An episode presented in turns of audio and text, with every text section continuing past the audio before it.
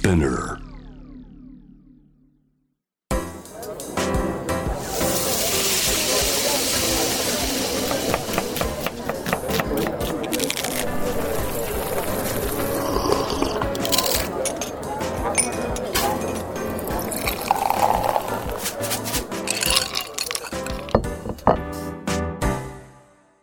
アジナ副音声Voice of Food 平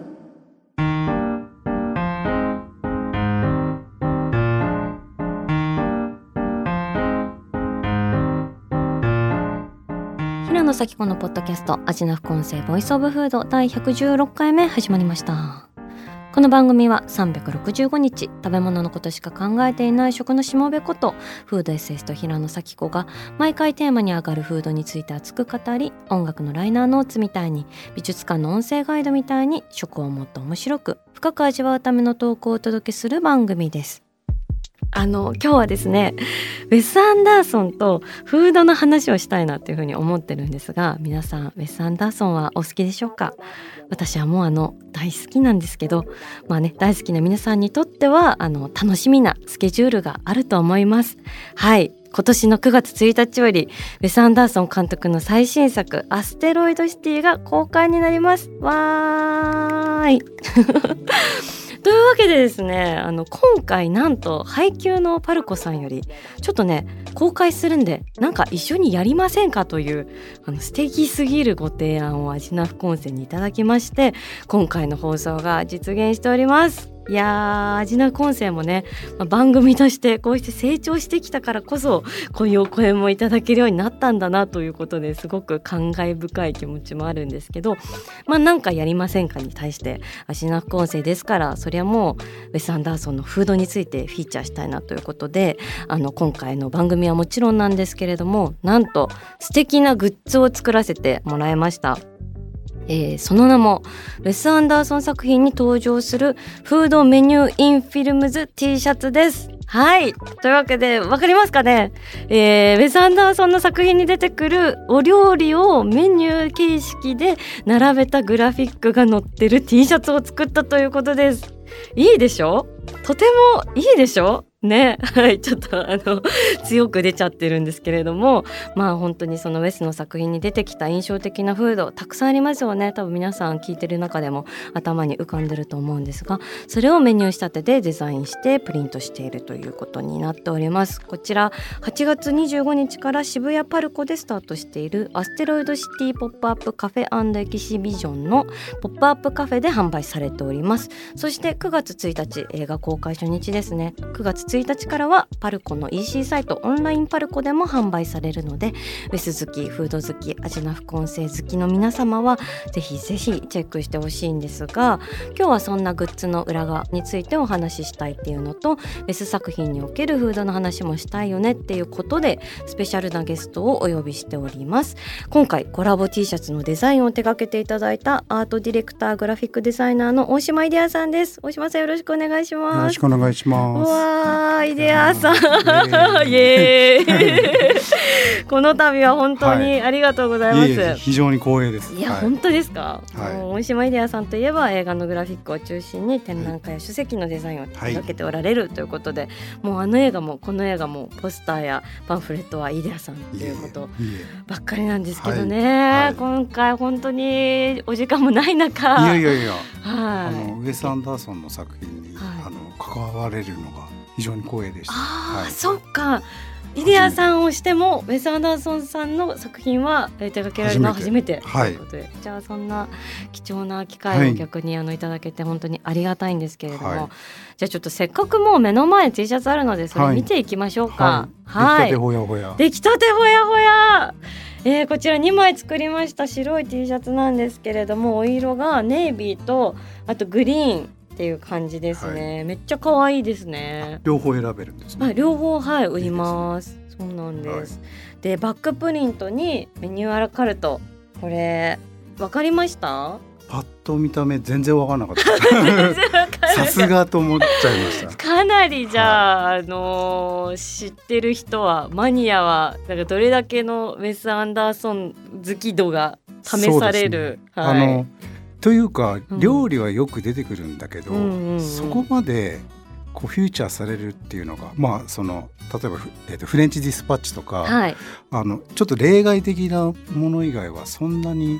あったかなっていうのがまず第一印象で。おっしゃる通り。はい。さすがだなと思いました、えーはい、嬉しい。ありがとうございます、はい、そもそもなんですけどイデアさんもウェス・アンダーソンはお好きっていうそうですね。はい。日々研究して日々研究している、はい、で、はい、一番上がまずスナックスですね、はい、これホットドッグウィズチップスピクルスということで、はい、こちらは最新作のアステロイドシティに登場する、これしか分かんなかった。あ本当ですか？見たばっか逆にでも分かってくれて嬉しいです。はい、わそうなんです。あのアステロイドシティはねダイナーがあの、ね、ドーンって登場して、うん、そこに出てくるダイナーフードも本当に魅力的なんですけど、その中の一つになってますね、でもこのヌードルズ次来るんですけど、うんうん、これメガ盛りラーメンこれ結構ヒントあったんじゃないですか、あそうですね。これは確かにね、そうですね。もう日本語ということはっていう。はい、あの犬ヶ島。そうなんです、はい、日本語だからわかるかなっていうところで、犬ヶ島に登場するラーメンショップの看板に書いてあるメニューですね、はい、一応ね全部あの慌ててあの見直してチェックしました、忙しいのに、はい、偉い、はい、ありがとうございます、で次がメインディッシュ。でこれ Magnificent City Park Pigeon Hash っていうことで、かなり奇妙な、ね、そうなんですよ、ね、名前がえっと公園の大バトのハッシュっていう、これはフレンチディスパッチ、そうなんです、フレンチディスパッチで出てくるお料理の名前になっております、うん。もうフレンチディスパッチは本当に料理がいいですよね。そうですね。あの、うん、えっと料理のショーが要するにその架の雑誌系の携帯のまあ映画版みたいなちょっと話だけ、うん、あのするとわけがわかんないんですけど、本当にそういう作りで、各セクションに分かれてて。その中にその食のセクションがあるんですけどそれもかなり変わった食のセクションそうなんですよ。めっちゃ面白いですよねあそこ、ね、いや一番面白いです、ね、私はもう映画史に残るフードシーンとしてその警察署長の食事室っていう記事がそのフレンチディスパッチっていう雑誌に載ってたっていうのの記事をまあ切り抜いて紹介するみたいな映画のシーンになるんですけどだからそこでフューチャーされてるのが警察署長の食事室付きき料理人っていう、うん、で本当どういうことっていう風な感じなんですけどその警察署長さんがお抱えの料理人がいらっしゃって、はい、でその人の名前がネスカフィエさんっていうね、はい、これあの察しのい方はお気づきかと思うんですけどネスカフィエって多分その現代フランス料理でエスコフィエさんっていう、うん、あのすごい偉大なる料理人がいてあの現代のフランス料理の基盤を作ったって方です、うん、多分そこから取ってきた名前でで彼がまあ料理をするるっていうところで事件が起きて、うん、でその料理で事件も解決しちゃうみたいな、うん、ね話の中に出てくる料理に。で割とフルコースでちゃんと料理の映像と全部説明するから、結構ね実は今まであっても良さそうなものなのに、ウェス・アンダーソンの中では割とこう例外的に非常にこうフィーチャーされて。結構びっくりしちゃう。でもそうですよね。そう、メニューがフューチャーされながらなんかその事件を解決するための作戦のどういう作戦するかっていうのが2画面で そうそう。そう出てくるんですよ、ね、スクリーンで出てくるんですよ、ね、そうあそこのシーンめちゃくちゃ可愛くて。でしかもこれ訳するとどういうことなんですか、あこれは大きな公園の鳩を、うんえっと、ハッシュしたっていうのはだから細かく刻んだもの、はい、ハッシュドビーフそうそうそうそう、はい、で普通多分こういう時の鳩の料理ってメインなんで、うん、もうドーンと切り分けてナイフとフォークで切り分けて食べるよみたいな感じなんですけどその警察署長のお料理のルールが、まあ、あのもうナイフを使わないで食べられるもの。だからみんなフォークで食べてるんですけど、はいはい、だからハッシュされてるっていうのと、うん、すごい栄養価が高くて食べやすいっていうので、まあ、切られてるんですけど、うん、あのあれですよね。舞妓さんがあのちっちゃなサンドイッチ食べれる、ね、まさにそう。あの感覚ですよね。舞妓さんまかないさんでもね, はい、ねあの小さく食べるっていう話が、はい、それと全く同じ感じ。だからそう、うん、刻まれた鶏のハッシュの料理って多分珍しいんですけど、ちょっと使えなくてもいいんですけど私フレンチディスパッチのもう一個その冒頭のシーンも、あれも最高のフードシーンで、はいは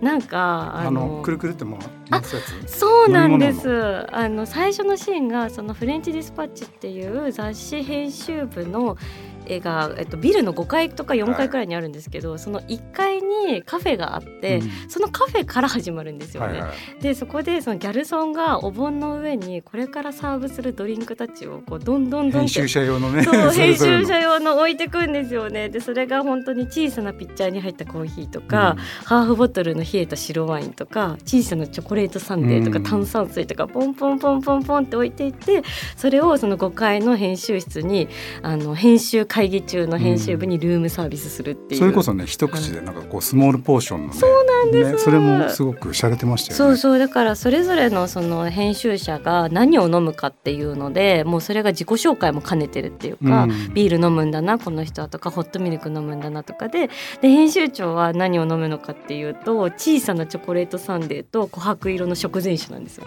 だからそうやってねあの人の自己紹介にフードが使われていたりとか、はい、どういうキャラクターなのかっていうのをあのアピールするために料理が出てきたりとかしているっていう、ちょっとさらに膨らませちゃうんですけど、はい、全然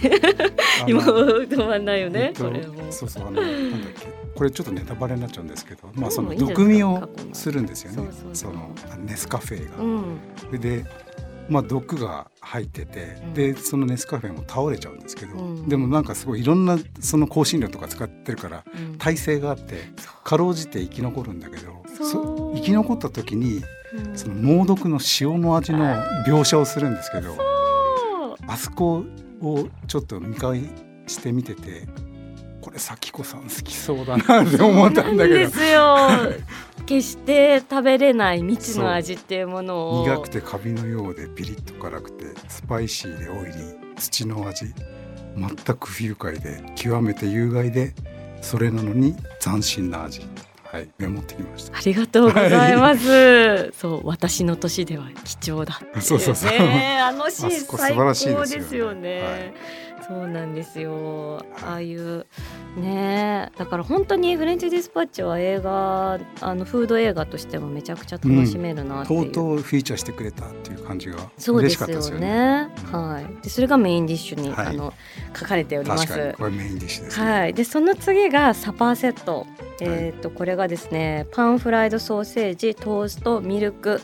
ビアということで。これもね憎いと思いました。このミルクビアっていうのが。はい、はい、この組み合わせはあのムーンライズキングダムになるんですけれども、はい。はい、これもいいシーンなんですよね。いいですねすごい、うん、だから保護された主人公の少年と、まあ、語り合うシーンなんですけど少年だからもちろん牛乳を飲んでるんだけど、うんうん、なんかビール飲むかみたいな感じで所長が提案してでじゃあ飲むっていうなってそのその子はその牛乳を一回横の灰皿に捨ててでそこにビールを注いでもらうっていうシーンがあって。ちょっと白濁としたビールそうなんですよね。だからあれがなんかその子供と大人の端境みたいな。それでミルクビアって言ったらやるなとうわ嬉しい、はい、ありがとうございます、はい、ぜひねこれも見ていただきたいんですけど。あそこ名シーンですね。はい。でドリンクがえっと2種類書いてあって一つ目がスイートライムです、はい、これは結構わかる人多いんじゃないかなって思った、ね、冒頭ですもんね。はい、えー、これダージリン急行の冒頭に出てくるスイートライムというドリンクになっていて、もう一つがえっとエスプレッソかっこ盗んだエスプレッソマシーンで入れたやつっていうふうになってるんですけど、ジェフゴールドブラムのところの船から盗んじゃったエスプレッソマシンですよね。そうなんです。さすがですね、はい。はい、こちらライフアクアティックに出てくるシーンでございます。はい、そしてデザートがですね多かったです。今回三つ書いてるんですけれども、一、うん、つ目がコーテザンオショコラ。これなんかウェス・アンダーソンのフードで言ったらもう代表って感じですよね。ねあのメンドルズっていうケーキ屋さんで作られたルリジューズみたいなシュー菓子をこう重ねた、うん、あのすごいカラフルなあのスイーツでうん、でこれがね監獄の検閲をすり抜けるためのすごい重要なプロップになってて、はい、もう完全にあのメンドルズのケーキとあと箱、はい、もうあの箱のデザインについてももうすごいお聞きしたい。そうですねあれもプロップデザインとしては超優秀、ね、超可愛い、はい、はい、ものになっておりますけど、はい、そして Nutmeg Ginger Apple Snaps、うん、これは分かりましたか、はい、ファンタスティックミスターフォックスでしたっけ？そうなんです、あの映画はこうガツガツ食べるシーンがあのウェス・アンダーソンの作品では非常にお上品なのでないけど、うんアニメーションだとむちゃむちゃガツガツ食べますよね。あーそうなんですよ。ねこれ可愛いですよね。ねわしゃわしゃわしゃわしゃってこれもそのリンゴのクッキーが出てくるんですけどもう超キラキラしてて超美味しそうでね。それをはいなんか登場人物が2匹がニャーって食べるのがね、うんむちゃくちゃ可愛いシーンですね、そして最後に入れてるのが、はいバタースコッチサンはい、デー初期作品のね、はい、ロイヤルテネンバウムのそうですね、ロイヤルテネンバウムこズ。このシーンもむちゃむちゃいいですよもうね。大好きなシーンです、はいもうなんかあのグイネス・パルトローがもう早く、あの要するにお父さんと対峙してるんですけど、うもんうなんか早く帰ろうとしてるんだけど、うんうん。まあでもじゃあしょうがないかって言ってチョコレートサンデーを頼むんですよ。そうなんですよねだからその父と子の絆をつなぎ直すためのバタースコッチサンデーで、でなんかあのシーンって私知ってる？ね？あのあれでしょ？早い知ってる早い。お客さんでしょ？そうなんですそうなんです。あれすごいよね。そうお客さんがあの親子全員が親子の父なんだよね。そうセットになってるっていう。初期作はああいうことやりますよねウェス・アンダーソン。たまんないっすよね。たまんない。はい。っていうあのーもう超お腹いっぱいの最高なラインナップのメニューアラカルトが、い。えー、とバックプリントになって、ははいいこれ T シャツを説明してたんですね。めっちゃ長くはい、であのフロントも説明しないと。はい。はい、フロントはですね、えーとある映画のセリフが書いておりまして、はい。えー And who wants a soup? Raise your hand っていうことで、うんうん。これはスープ飲みたい人手挙げてっていうセリフなんですけど、うん。これわかりますかね？これはダージリン急行。そうです、はいおっしゃる通りでございます、ダージリン急行の食堂車のセリフにうん。なるんですけれども、いいですね。さすが。いやーもう私このシーンが本当に大好きで、結構食堂車のシーン最初もう冒頭7分くらいでうん。出てきて、で4人席なんですけどその主人公の3兄弟プラス知らないおじちゃんが、うん。あの新聞紙を見ながら同席してるシュールなシーンなんですけど、なんか私このシーンのフードの描写がすごい面白いなって思って、で全然仲のいい食卓じゃないんですよね、うん。久しぶりに再会して、でうん。みんないろいろなんか事情とか、うんうん。なんかいろいろ抱えててぎこちない状態で始まるんですけど、でそこで食べるものが最初に映るのが薬なんですよね。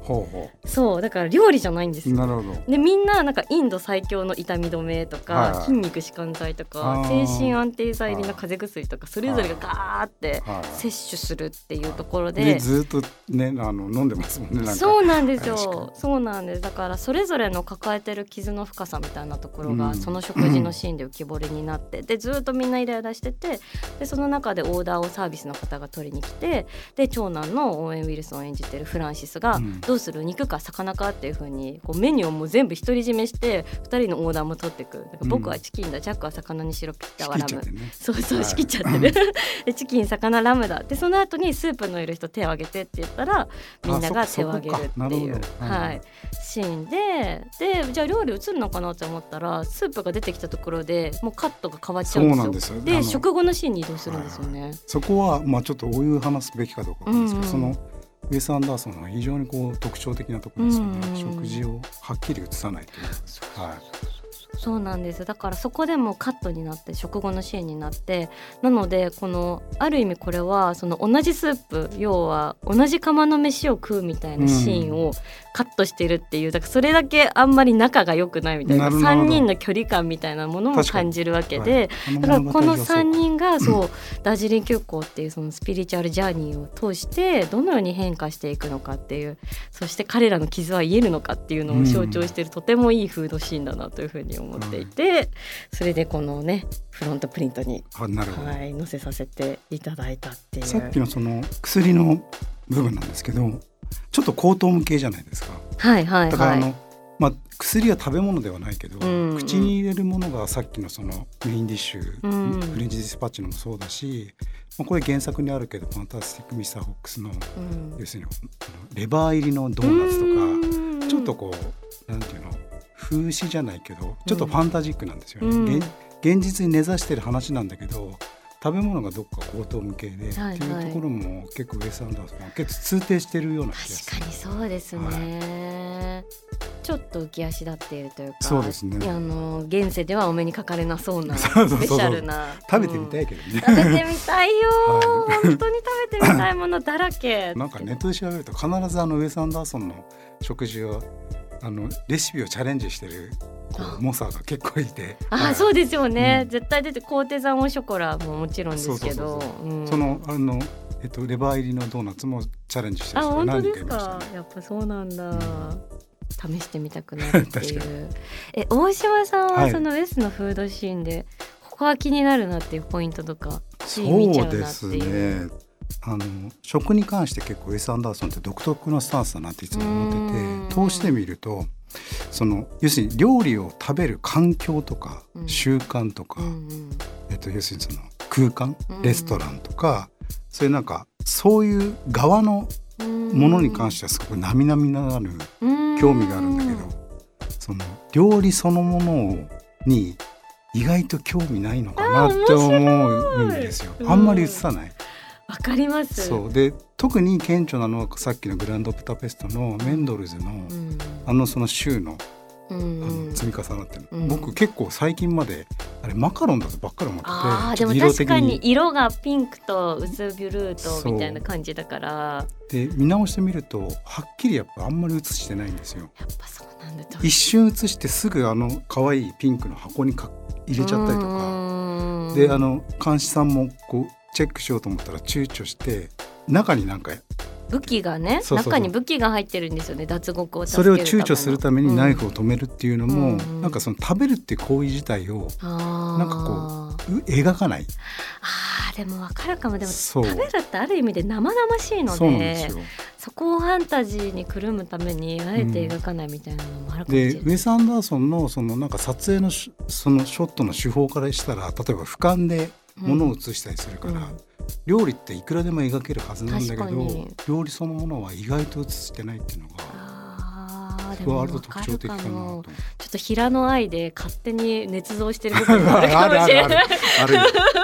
解像 度上げちゃってる部分あるかもだけど。しれないけど、その周りの例えばパッケージとか、うん。レストランの雰囲気とか食器とかあと多分食べる人の、うん。その要するにそのレストランでの風景とか見て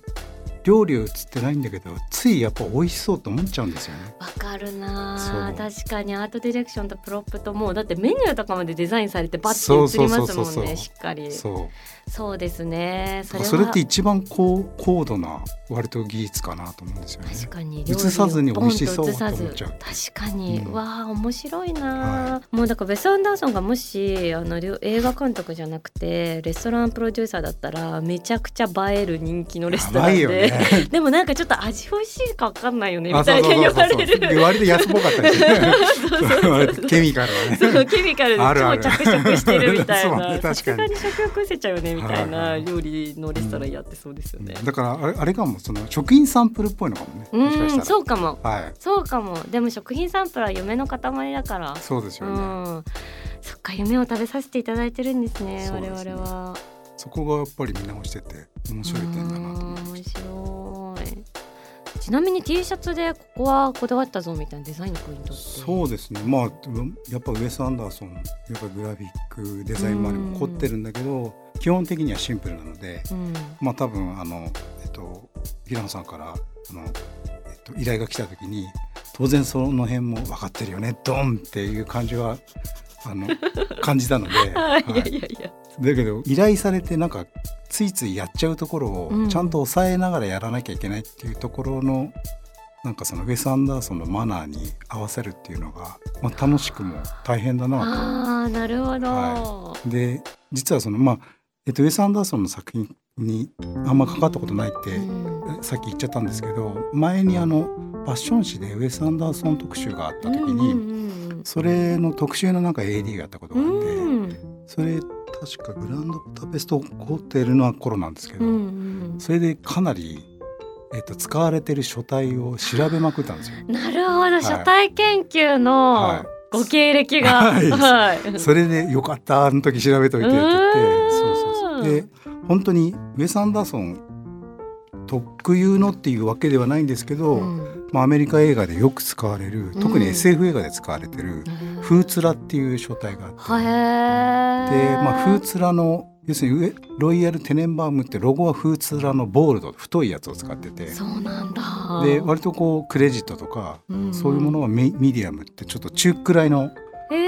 プロポーションの書体を使ってるんですよね。うんうん、そこら辺をまあやっぱウェス・アンダーソンの代表的なそのオーソドックスなものってからすると、えっと、それがいいかなと。はい。まあ、実はあれだねラフでは楽しくていろんこの映画の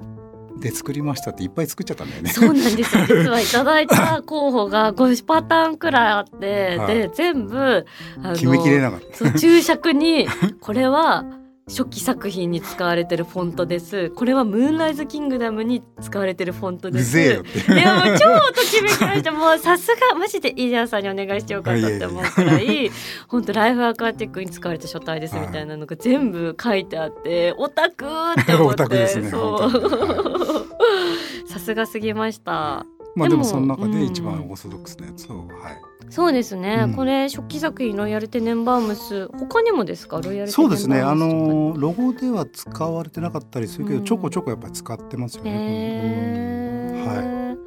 い、やっぱりこのウェス・アンダーソンのタイポグラフィーとかそのタイプ選びみたいなところって研ぎ澄まされたものがあるんですか？いやそうですね。あの割とまあ日頃こう映画の仕事してかあの要するに洋画の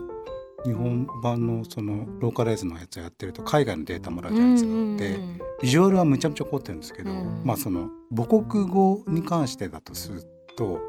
多分日本人ってその英語に対するフェティッシュが強いから凝ろうとするんだけど、向こうの人って結構ズボラなんですよ、えー。ま、毎回この書体っていうのは決まってて。そうなんだ。意外、でそこら辺に意識しないんですけど、だからウェス・アンダーソンはやっぱりウェス・アンダーソンとかその,、まあ、そのキューブリックとかあの辺はやっぱり非常に意識的に使ってて。確かにな。だから書体で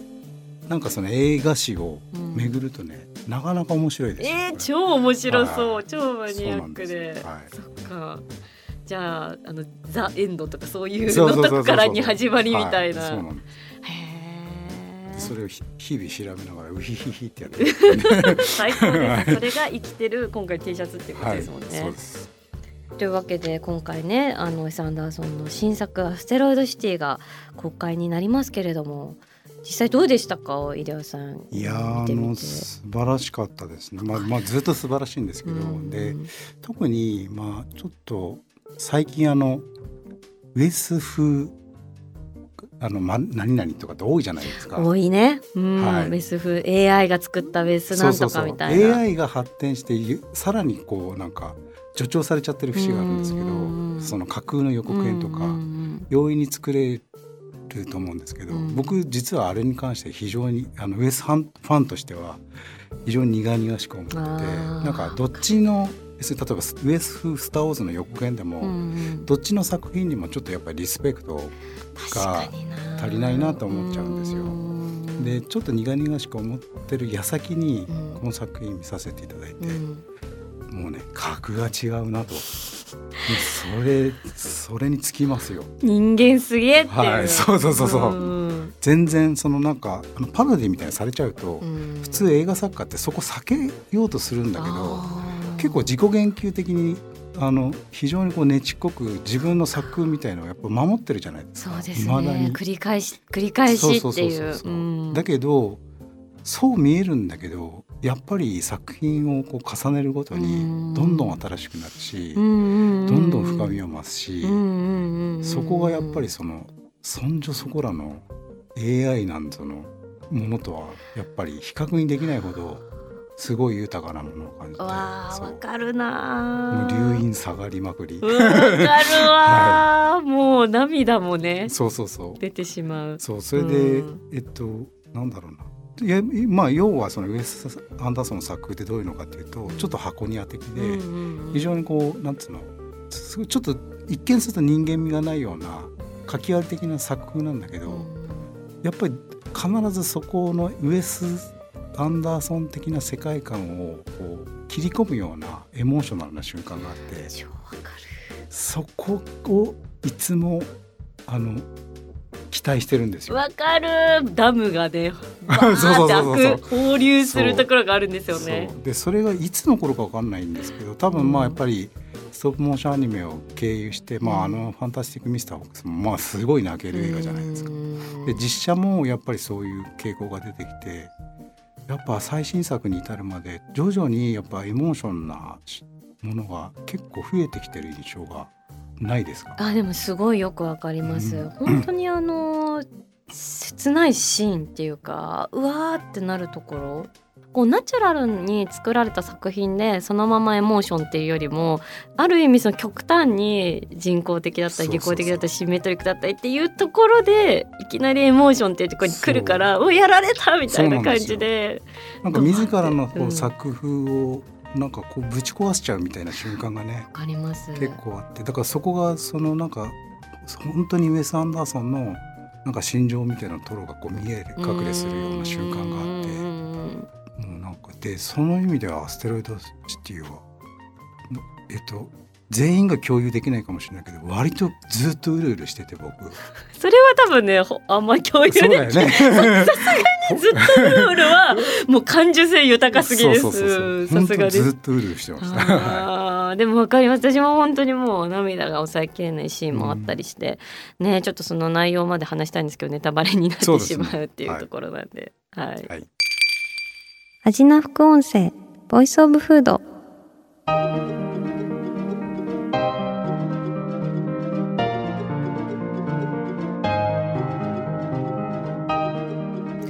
はいというわけで今回はウェス・アンダーソンのフードについて大島イディアさんとお話ししてまいりましたが大島さんいかがでしたか？楽しかった。はい話が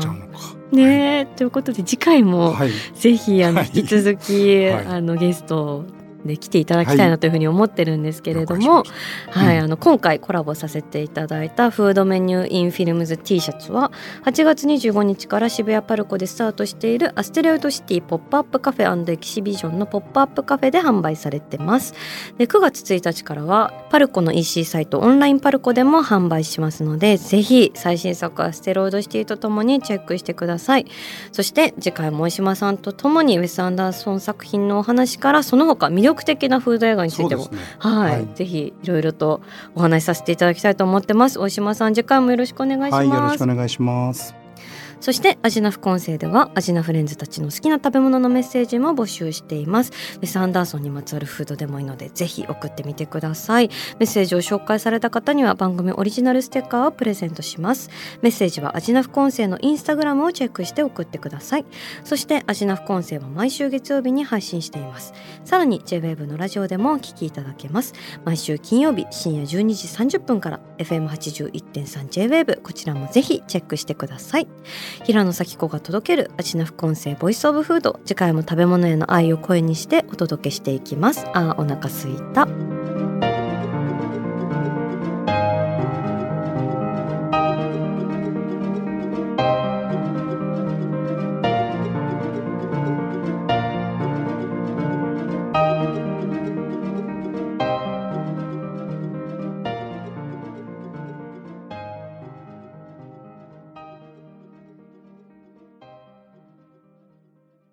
こで SPINEAR からのお知らせです。 SPINEAR では企業やブランドの魅力やストーリーをポッドキャストとして制作配信するお手伝いをしております。ポッドキャストを通してお客様とのタッチポイントの創出とエンゲージメントを向上させてみませんか？お問い合わせは概要欄の URL かスピナー .com のスピナーブランデッドポッドキャストからお願いします。